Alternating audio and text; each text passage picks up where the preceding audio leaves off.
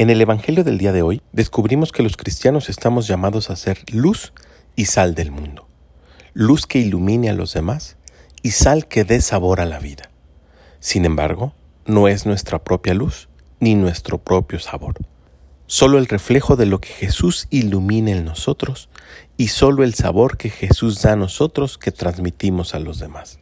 Por lo tanto, si queremos ser este reflejo de luz y este sabor de la vida, debemos de acercarnos a la fuente original, es decir, a Jesús.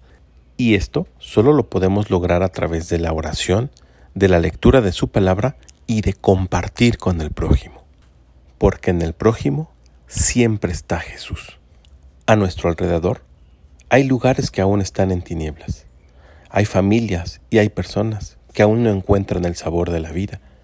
Y tú y yo estamos llamados hacer esa lámpara que ayude a los demás y den sabor a la vida. Hoy hay alguien que necesita de ti. Búscalo y que el reflejo de la luz de Cristo ilumine su vida y que sus palabras le den sabor.